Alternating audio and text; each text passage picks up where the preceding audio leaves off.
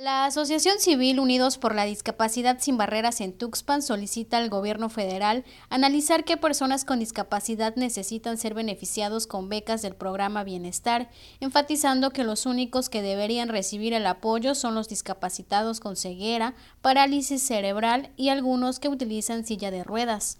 Eh, estoy de acuerdo para las personas que realmente lo necesitan, con discapacidad para los ciegos, para los de parálisis cerebral extrema.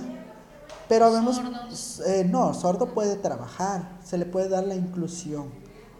A las personas que estamos en silla de ruedas hay algunos que realmente no pueden trabajar, ameritan el, el apoyo Gabriel Cruz Reyes, presidente de la agrupación, consideró lo anterior porque varios discapacitados dejan de ser productivos en las actividades que realizan y que les genera ingresos, ocasionando estar atenidos únicamente al apoyo que otorga el gobierno federal.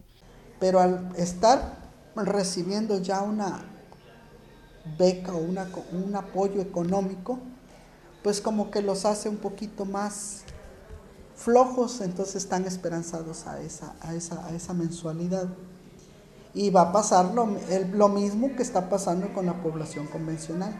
Hay muchas familias que ya nada más estaban esperando el mes o el bimestre, no sé, para recibir su programa de Prospera económicamente y eso los hace estar atenidos al gobierno. Dijo que en Tuxpan más de 150 personas discapacitadas se inscribieron al programa Bienestar para recibir mensualmente un apoyo económico. Sin embargo, menos del 40% de estos están siendo beneficiados.